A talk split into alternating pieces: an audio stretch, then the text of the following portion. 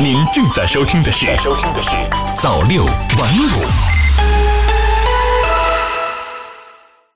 朋友你好，今天是二零一九年十月十一号，星期五，欢迎收听早六晚五早间新闻。首先来关注国内方面的消息。中新社北京十月十日电，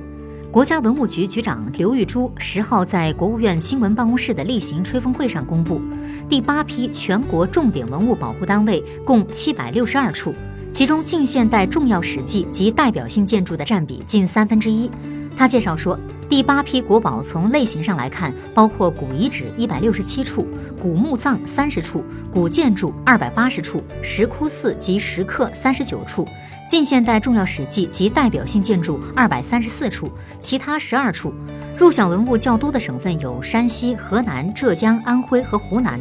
国家文物局副局长宋新潮指出，在第八批国宝中，近现代重要史迹及代表性建筑的占比大幅提高，结构进一步完善。新华社北京十月十日电，北京时间十月十号凌晨两点，中国民航完成史上最大范围空域调整，全国范围内共调整航路航线超过二百条，调整班机航线走向四千多条，形成了全新的空域运行环境。与此同时，大兴国际机场航行情报也生效运行，由此涉及的新建机场跑道、重大飞行程序调整、重大空域调整和航路航线走向调整共同生效启用。新华社武汉十月十日电，第七届世界军人运动会执委会十号在武汉举行新闻发布会，公布了本届军运会奖牌、奖杯等颁奖物资，军运会奖牌“和平友谊之星”、军运会奖杯“腾飞”等正式亮相。这次新闻发布会上还公布了其他颁奖物资的情况，其中军运会颁奖台托盘充分运用和平鸽的形象进行演绎，颁奖礼仪服装采用中国传统旗袍样式，分为青花蓝和中国红两种颜色，以及引导员、托盘员两种款式。服装面料采用色织提花绸，以宋锦的编织方式将海水江崖纹呈现在衣袖上，腰间配以玉器流苏挂件。接下来再来关注财经方面的消息。新华社上海十月十日电，记者从十号开幕的二零一九中国上海国际乐器展览会上了解到，中国与“一带一路”沿线市场乐器贸易红火，以乐为媒的历史交响重新回荡在中国与“一带一路”沿线千千万万爱乐者心中。来自中国乐器协会的信息显示，二零一八年我国乐器进出口货值二十一点一八亿美元，比上年增长百分之十一点五五。其中出口十六点三亿美元，进口四点八八亿美元，同比分别增长百分之八点一五和百分之二十四点六三。引人注目的是，二零一八年中国与“一带一路”沿线市场实现乐器进出口四点五亿美元，占比超过两成，增幅达百分之十六点四一。其中出口二点九七亿美元，进口一点五四亿美元，同比分别增长百分之十点六九和百分之二十九点三三。新华社北京十月十日电，中国银保监会日前印发通知，开展银行保险机构侵害消费者权益乱象整治工作，以切实维护银行保险消费者的合法权益。据了解，整治工作以银行保险机构自查为主，监管部门适时开展督导和抽查。二零一九年十月到十一月份，各银保监局组织辖内各银行保险机构开展对照自查，在自查基础上积极完成整改。十月到十二月，各银保监局针对重点机构和重点业务适时开展监管抽查。